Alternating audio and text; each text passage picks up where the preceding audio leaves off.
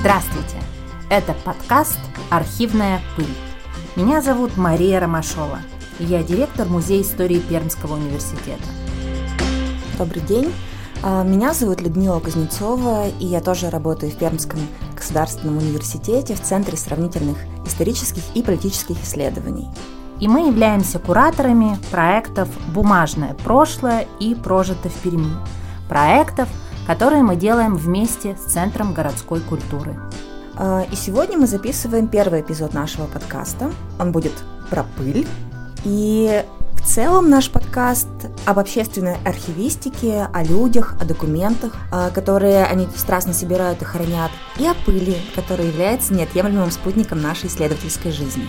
А также наш подкаст о трехсотлетии Перми – и о том, почему каждый из нас может быть хранителем городской истории. Наша первая встреча, наш первый эпизод будет посвящен пыли.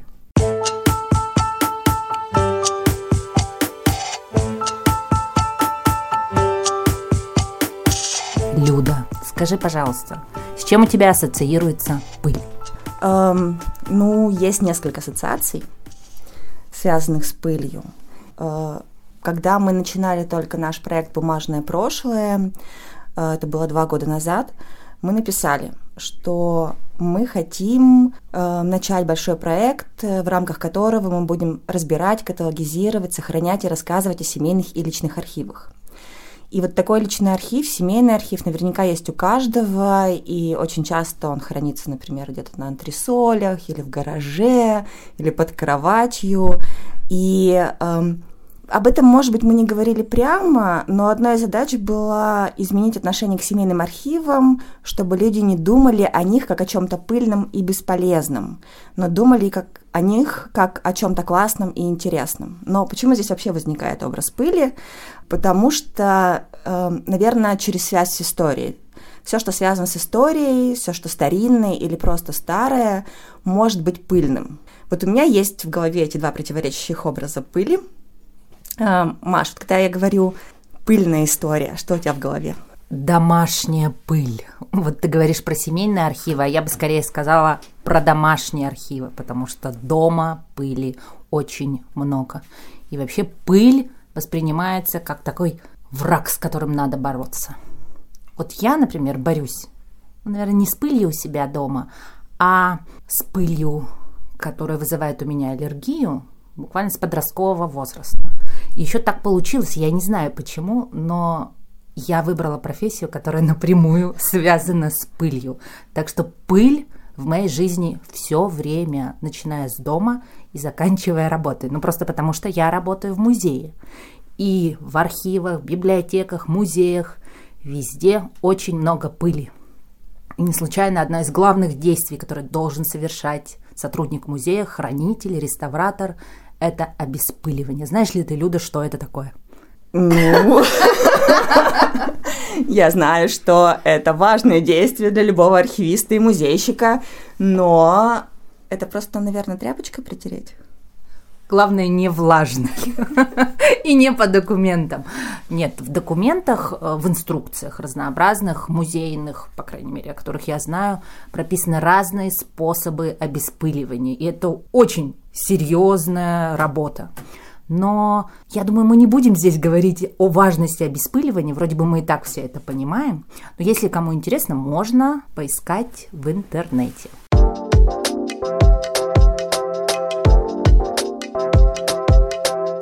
Вот эта история, связанная с тем, что пыль воспринимается как что-то, с чем нужно бороться, это вот один из таких больших образов, которые часто встречаются и часто ассоциации.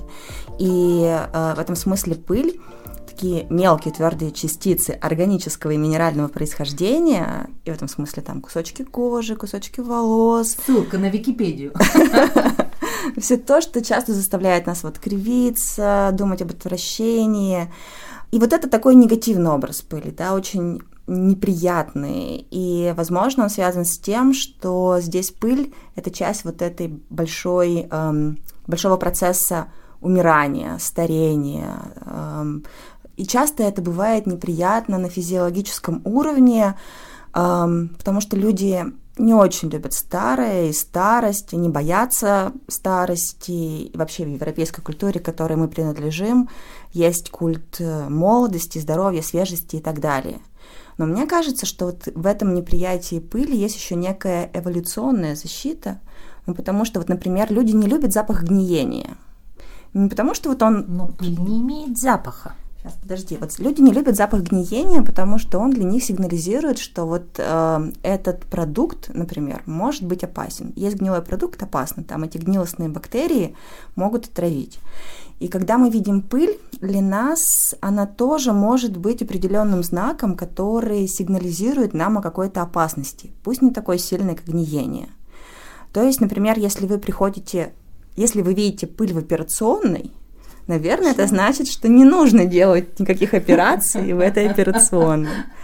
Или вы приходите в кафе, а там везде пыль, и там, не знаю, окна грязные. Вот я сразу ухожу из таких кафе. Я думаю, что если у них здесь окна грязные и пыль, то что у них на кухне, например? То есть это тоже какой-то сигнал. Поэтому мы не любим пыль очень часто из-за того, что нам кажется, что она сигнализирует о какой-то нечистоплотности. Ну вот есть, в общем, негативный такой образ пыли, э, который мы все знаем. Но мне кажется, что есть и другой образ пыли, который, например, э, можно встретить в художественной литературе или в фильмах, или в сериалах. Вот, например, фильмы про Индиану Джонса, про историка. Мне вот интересно, сколько людей идут в историю, посмотрев фильмы про Индиану Джонса. Меня в свое, в свое время они очень вдохновляли. И вот сейчас можно представить, например, себе такую картинку. Представьте. Лето, чердак деревянного дома. Или не деревянного дома.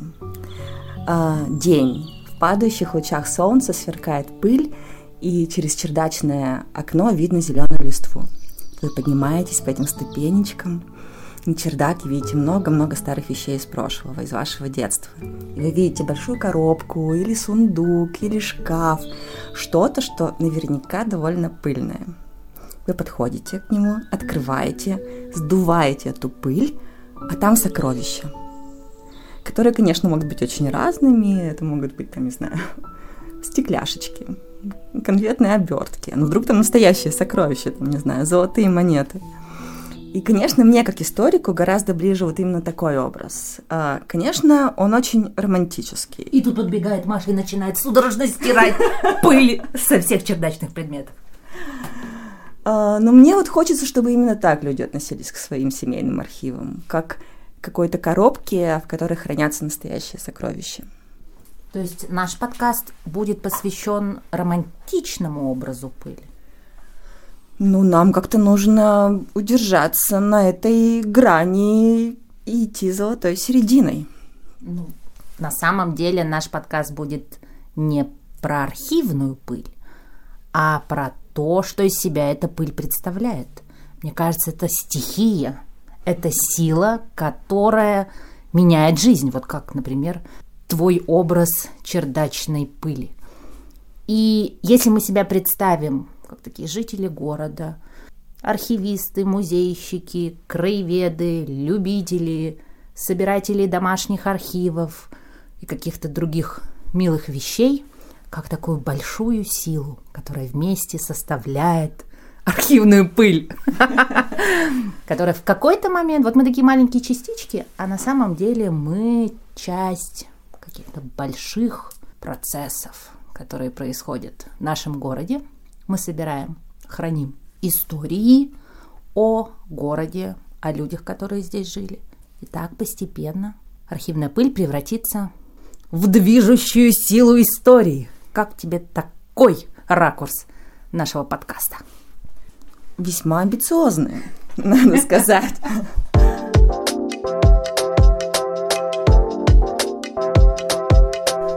У нас есть тема, и есть интересные люди, готовые с нами поговорить об этом. И таким человеком сейчас является Андрей Сметанин, историк, наш друг, коллега и брат. Привет! Да, приветствую. Но я предлагаю начать с игры. Да, я думаю, что э, она будет несложной, и все, кто слушает подкаст, могут тоже поиграть вместе с нами. Игра называется «Что было пыльного у Пушкина?». Э, смысл такой. Э, мы посмотрим, что в произведениях Пушкина запылилось. И на самом деле он 14 раз упомянул слово «пыльное». Из них 10 связано с дорогами, клубами пыли. Я думаю, это нам не интересно. Вот 4 раза вполне себе. Итак, поэма Руслана Людмила. 6 или 7 класс. Если помните, там был такой персонаж Ратмир. И вот, как вы думаете, что у этого богатыря Ратмира было пыльным? Меч. Тепло. Забрал. Щит. Щит. Но на самом деле это абсолютно правильно. У него был пыльный щит. А, Ну, видимо, он шел по дороге долго. Вот. Но это самый неинтересный из всех вопросов, который не имеет отношения к нашей теме. А, Стихотворение «Разговор книга продавца с поэтом». Как вы думаете, а там что было пыльного? Я думаю, это ближе всего к нашей теме. Книга. Более того, залежалая проза и поэзия. Третий вопрос. Евгений Онегин. Когда он решил заняться самообразованием, как вы думаете, что у него стало пыльной семьей? Э, Руссо и Дидро. Ну, все проще. Полка с книгами. Я так и подумала, но Людмила решила поумничать. Э, И последний вопрос. Э, Стихотворение «Родословное моего героя». Там чего пылилось? Родословное моего героя. Наверняка тоже книги, потому что Пушкин, очевидно, не очень их любил. Вечно они у него какие-то пыльные. Ну, практически. Здесь родословное было ключевое слово. Это грамоты царей, которые пылились в домашних архивах у бояр, и на котором эти на грамоты было наплевать этим боярам, как на пыльный сбор календарей. Вот так. Э, Ну, таким образом, со счетом 2-2 у нас ничья. Э, Так, ну, я думаю, что понятно даже по простому анализу Пушкина, что у нас пылится либо дорога, либо домашние архивы. Я думаю, что это уже ясно. Э, Вот. И, по-моему, ничего сильно не изменилось за эти 200 лет. Вот. Ну и, видимо, про это мы сегодня будем говорить.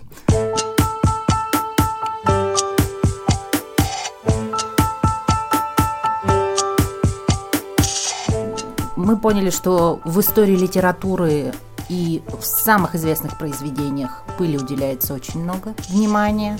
А в истории человеческой есть ли какие-то сюжеты, трагические ситуации или что-то связанное с пылью? Ну, может быть, тебе, как эрудиту, придет в голову сюжет про роль пыли. А, Ну, мне кажется, что когда мы говорим про пыль историков, то у многих что-то типа а Индиана Джонс возникает в голове, когда он там забирается в какую-нибудь коморку, сдувает пыль, а там оказывается какой-нибудь манускрипт, где какая-нибудь карта сокровищ. Я думаю, что это такое типичное представление, ну и археологи, наверное, не идут соврать, что это почти неправда. Таких коморок, в принципе, нет, э, которые еще можно забраться. Э, И, э, ну, не знаю, первое, наверное, что мне приходит, все-таки пыль не в значении той бытовой домашней пыли, а все-таки пыльные бури. И, например, в Соединенных Штатах известно, что в начале 30-х была большая проблема пыльные котлы, ну и, допустим, Стейнбека «Гроздья гнева», если кто-то там в литературе, ну, мы ж- у нас литературная передача, судя по всему. Э, Вот, это была большая проблема. Ну, если кто-то это не читал, то такая реминесценция современная, это, по-моему, Нолана в «Интерстелларе», там тоже обыгрывается, что вот мы к этому же и придем. Э, К этой же пыли, ну, в принципе, он э, на аллюзии падок человек, как режиссер. И я думаю, что здесь как- бы такая прямая аллюзия. Вот. Но в целом пыль, конечно, она, ну, скорее такая метафорически образная э, история, э, как в случае с Пушкиным, что она покрывает, это такая пленка, которая отделяет нас от каких-то рудиментов и артефактов прошлого. Э, вот, наверное, в первую очередь, вот так мы пыль до сих пор и понимаем. Эм, ну Вот, потому что я, честно говоря, пытался вспомнить примеры, даже там картины, может быть, там передвижников, еще каких-нибудь более ранних, где пыль бы ассоциировала и какую-то ну, метафорическую или прямую образную роль имела. Честно говоря, что-то ничего не вспомнил. Вот э, такого рода. Единственное, попалось воспоминание, что Репин, когда он попал в Третьяковскую галерею, он увидел свою картину «Крестный ход в Курской губернии». Ему показалось, что там пыли маловато, и он прямо в Третьяковке дорисовал ее. Вот. Ну, он вообще был любитель дорисовывать картины прямо в, в галерее. Но вот э, мне кажется, что действительно э, пыль – это скорее уже образ более современный, если мы говорим о человечестве и о том, что оно делает. А Репину-то пыли не хватило почему? То есть пыль для него была здесь э, образом чего? Зачем ему нужно было в крестном ходе добавлять пыли? Ну, не знаю, мне кажется, это вопрос задает человек, который никогда не был на крестном ходе в Курской губернии, вообще в Черноземье. А, но это жаркое лето, это такая песчаная дорога, да, плюс черноземы, открытые, из которых все сдувает.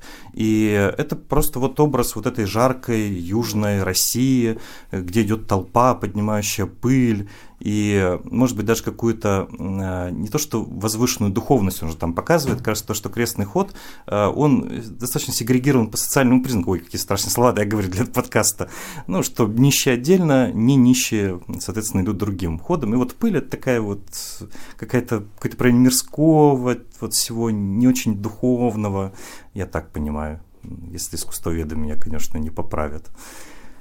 Хотите, не... я вам загадку загадаю? Давай. Собранную Далем в середине 19 века. Старая старуха без рук, без ног на стены ползет. Что это? Это очевиден. Неужели наша старая знакомая пыль? Э, да, абсолютно верно. Это пыль. Это единственная загадка про пыль, которую я нашел у Даля. И, кстати, пословиц тоже не так много, Почему что стену, интересно. На а, ну, я думаю, что на шкафах, вот на полках, что такое, на печке там где-нибудь. Угу. Да, и, кстати, поговорок тоже мало. Э, что действительно, пыль столбом, пыль в глаза, и как бы и все примерно. Э, я проверил. Кстати, вот пыль столбом и пыль в глаза это ведь совершенно как бы разные тоже получается. Пускать пыль в глаза это значит э, немножечко вводить в заблуждение. А пыль столбом это что-то такое ухарское, что-то такое ух. Ну, кстати, вот про историю спрашивали. Пыль в глаза это ведь предполагается, что как раз историческая а, поговорка, когда два противника каких-то там рыцаря сходились в бою, и один просто брал и пылью в глаза, да. Э, стрелял, чтобы тот дезориентирован был. Да, это как бы нечестный прием изначально вообще. И вот, видите, история, то есть пыль в истории, тоже мы нашли а какие-то связки. Столбом? Uh, ну, пыль столбом – это когда, видимо, кто-то много чего-то делал, как крестный ход, допустим, в Курской Кстати, губернии. Вот, э, кто-то очень быстро скачет на лошадях или прилетает карета, и после, или машина очень быстрая, допустим, после нее остается пыль столбом, которая стоит вот в воздухе, и все, кто стоит на обочине, как бы находятся в состоянии пылевой атаки. А, да, кстати, есть еще поговорка с пыль столбом, с продолжением, что печь не топлена, а пыль столбом. Ну, вроде как дыма нет э, из печки, ну, это про плохих хозяев. Mm-hmm. Вот. А что-то они, видимо, делают, но это все такое бесполезное, это все грязное, антисанитарное. Вот. И мне кажется, можно уже про архивы поговорить.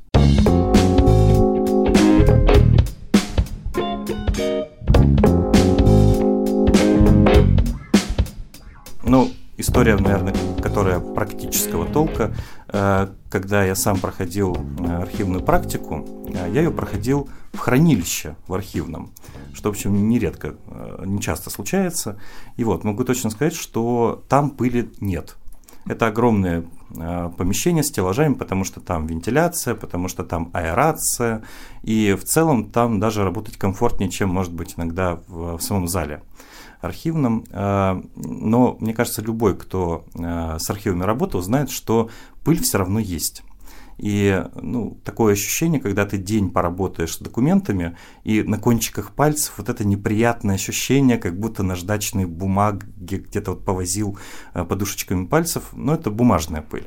Она вот в самих папках, в самих делах, потому что бумага, она тоже творение человеческое, она тоже не вечна, плюс у нее истреплены обычно какие-нибудь э, края, и вот эта бумажная пыль, она, конечно, очень неприятно оседает э, и на бумаге, и на пальцах, ну и плюс я все-таки работаю в основном э, с фондами предприятий, а там с бумагой был дефицит в советских предприятиях, и писали на чем угодно, и на оберточной, и на папиросной, и она сейчас, конечно, часто очень ужасно выглядит и рвется прямо в руках, и вот этой пыли, э, конечно, достаточно э, много бывает. Интересно, то есть архивная пыль преимущественно это бумажная пыль, но даже бумажная пыль, она бывает разной из-за разного качества бумаги. Э, ну да, качество бумаги, оно бывает э, очень разным, и дореволюционная бумага, которая делалась из тряпичного сырья, и вот ходили эти тряпичники, они для этого и собирали, собственно, рвань всякую э, по домам, она плотная, там хорошие органические волокна. А в целлюлозной бумаге, особенно в ранней, как правило, качество у нее плохое, потому что и технологии были плохими, и делалось на скорость это, и плюс дефицит постоянный сырья, в том числе древесного. И вот эта бумага, она бывает разная, особенно техническая бумага, она, конечно, э, и крошится часто гораздо сильнее, и рвется быстрее. Э, и поэтому я думаю, что для 20 века, конечно, это более актуальная проблема э, бумажной пыли. И плюс ко всему, если говорить про те же материалы заводов, то эти папки, перед тем, как попасть в архив, они не меньше 10, а то и десятилетиями хранились там, в ведомственных архивах в чуланах, складах, под столом, в коробках. И вот что там, собственно, с ними происходило, это во многом и остается в этих папках, хотя понятно, что их нумеруют в архиве, э, но в любом случае э, там явно видны, иногда попадаются даже какие-то рудименты вот лежания в тех самых э, ведомственных архивах и чуланах. То есть что-нибудь прилипло, что-нибудь там покрошилось, ну, даже, говорю, мне хлебные крошки какие-то попадались один раз, ну, скорее всего, хлебные. Так что пыль, да, она в документах, материалах архивных есть, но условия хранения делают ее максимально безобидной, по крайней мере, для архивистов.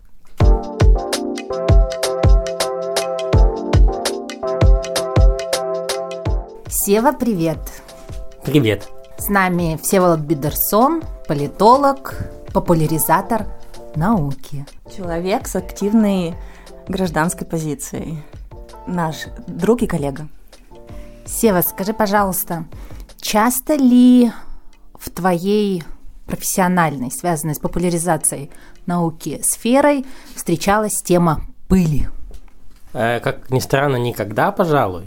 Но вообще э, это, конечно, было бы интересно. Жаль, что никогда в голову не приходило. У нас была про пыльцу как-то раз выступление на научных боях, а вот про пыль, наверное, никогда. Хотя ведь на это можно посмотреть и социологически, и антропологически, и микробиологически, и зоологически, и, возможно, даже э, гендерно. Кто дома вытирает пыль?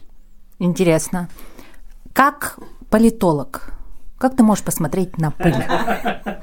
Э, эм, ну, есть э, песчаные бури в некоторых э, странах Ближнего Востока, наверное, там бывает что-то такое. Да нет, ну, конечно, в этом смысле это метафорически, наверное, хотя какие-нибудь старение элиты в, э, в, в автократиях, которые, у которых есть проблемы со сменой власти. Хотя, ну, как бы и не только в автократиях, вот Байден тоже, в общем, не молодой человек, мягко говоря, да.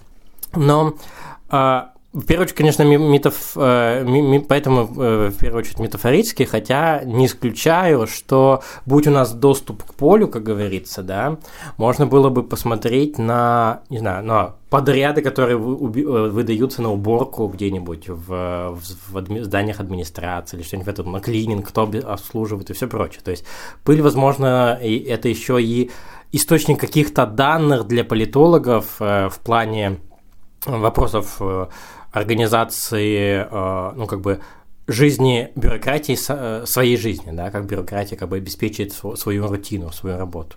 Но я такого не встречал, я не уверен, что такое есть, но это было бы интересно.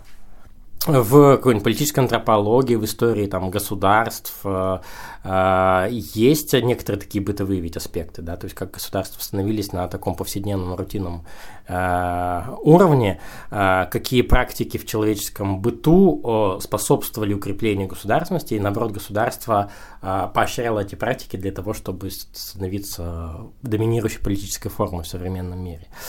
Поэтому по поводу пыли, наверное, тоже, ну то есть мы же знаем из Норберта Элиаса то, что что э, там использование этих э, э, приборов для, для еды, там, вытирания платком носа, чихания и все прочее, это ведь тоже элемент как бы централизации, абсолютизации государства в человеческой жизни. То есть государство вводило нормы, распространяло нормы аристократии на нормы ну, бедных, простых людей, простолюдинов, чтобы как раз укреплять собственное влияние, подконтрольность, подотчетность и все прочее. В этом смысле, возможно, да, это я понятия не имею, возможно, это какую-то чушь говорю, но Возможно, вытирание пыли – это тоже, равно как и сморкание в платок и использование ножной вилки, это что-то э, из э, государства центрического мира. Ну, возможно и нет. Возможно, это какой-нибудь а, элемент а, такого антигосударственного анархизма Джеймса Скотта про то, что а, мы держим свою... То есть мы государство не позволяем а, вмешиваться в нашу жизнь, потому что мы сами здесь вытираем свою пыль. Ну, это как-то так.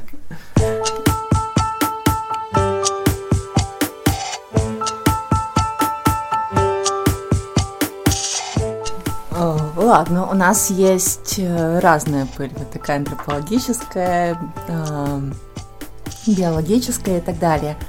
А все-таки, а если мы посмотрим на космическую пыль? Мне очень хочется задать этот вопрос. Звездная пыль. Она отличается от домашней? Ну, она очевидно отличается, но я э, не специалист, мягко говоря, в этом вопросе тоже. Эм, но, эм, как я понимаю, ну, в общем, что такое звездная пыль, как любой объект в, нашей Вселенной, это на какие-то там миллиардные, секстиллиардные э, своей части это она происходит, ну то есть несет в себе а, а, э, элементы а, ну, древних веществ, из которых произошел большой взрыв. Поэтому и пыль, и звезда, и черная дыра, и мы с вами здесь сейчас это все от большого взрыва. Поэтому мы с звездной пылью тоже связаны. Может быть, даже больше, чем хочется думать. А скажи, пожалуйста, ты в повседневной жизни как часто сталкиваешься с пылью? Любишь ли ты пыль или ненавидишь? Из всех домашних дел я ненавижу вытирать пыль и гладить, поэтому пыль я часто, э, не наоборот, не часто сталкиваюсь, скажем так. Я это, наверное, жена сталкивается, потому что она вытирает. Из домашних дел она вытирает пыль. вообще, мне кажется, тоже любопытный ведь вопрос, вот такая гендерная перспектива, да. А, можно ли как-то домашние дела разделить на а, гендерно, а, и можно, очевидно, да, на гендерно как бы нормативное и ненормативное, да, а, ну, в разных как бы системах координат. Вот вытирание пыли это скорее а, в такой традиционном э, гендерном э, порядке, это скорее мужское или скорее женское? Вот вы как думаете? Это странно, потому что я знаю, что во многих семьях это скорее детское, что mm-hmm. детям очень часто поручали протирать пыль, вытирать пыль, как что-то очень простое действие. Не знаю. Слушай, ты права. Это я будто... тоже вспоминаю, и мне кажется, даже я в отношениях с дочерью, наверное, предлагаю самый простой способ домашней уборки – это стирание пыли. Ну, он простой и одновременно такой дисциплинирующий. Ну да, то есть, то есть ты приучаешь ребенка к какому-то порядку, но ты не можешь заставить маленького ребенка мыть пол, например, да. Ты можешь заставить, э, предложить притереть пыль, вытереть пыль, потому что это просто, очень как бы показательно и дисциплинирует. Совсем как mm-hmm. вот в большой политике. Сева, Тема нашего подкаста, ну и вообще название нашего подкаста – архивная пыль. Скажи, пожалуйста, есть ли у тебя домашний архив и ассоциируешь ли ты его с пылью?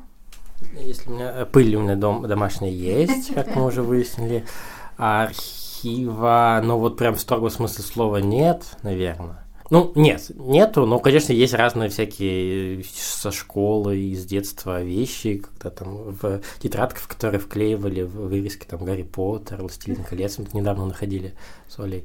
И эм, есть фотографии. Нет, но при этом вот эти отдельные элементы архива ты хранишь. А, вот-вот, у меня э, интереснее история не моя, а как раз э, жены. О, Оля вела дневник достаточно продолжительное время в подростковом возрасте. А, и э, когда мы стали встречаться с ней, она мне ну, где-то на, раннем, на ранних этапах дала, давала мне его прочитать очень много было интересно. Сейчас недавно его нашла у родителей и перечитывала, и э, тоже много забавного. А, Вообще перечитывать дневники – это особое удовольствие. А, но вот ты говоришь, у тебя есть фотографии, у тебя есть какие-то артефакты, но ты не осознаешь это как архив. Но по, по сути, ну, ты ведь это архив, это твой личный архив. архив. Да, наверное, наверное, так можно сказать. Э, разные всякие там фигурки. То есть некоторые, некоторые фигурки вот я от бабушки забрал как особо, ну, игрушки, там, из киндера или из лего или что-нибудь в этом духе, как особо ценные.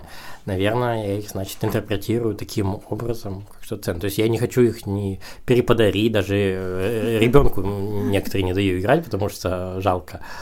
Какие, например? Э, ну вот одну я дал, Бэтмен был у меня из mm-hmm. фигурка из мультсериала 92 -го года, по-моему, самый лучший мультсериал про Бэтмена. И э, он ему уже, ну, ребенку два года, он ему ножку, ножку отломил, Бэтмену в смысле, да. И это обидно, хотя он ему тоже очень понравился. И плюс есть куча всяких там, ну, вот это, это нашего поколения, да, фетиш, фетиш по поводу этих, э, когда киндеры только появлялись, э, эти коллекции киндерных э, игрушек, там всякие э, львы, пингвинчики, крокодильчики, дельфинчики. Да-да-да, вот этого достаточно много мы нашли. Мы нашли самую, са, самую старую, которая у нас есть э, соли в, в обеих коллекциях. По-моему, она 91 или 92 -го года игрушка. Это, ну, в принципе, да, конечно, как любая старая вещь, она тянет за собой какой-то ворох воспоминаний. Отец э, держал в 90-е годы э, эм, киоск, и, естественно, он приносил э, с какой-то периодичностью киндеры, там всякие Марсы, сникеры и все прочее, но киндеры особенно были цены, конечно.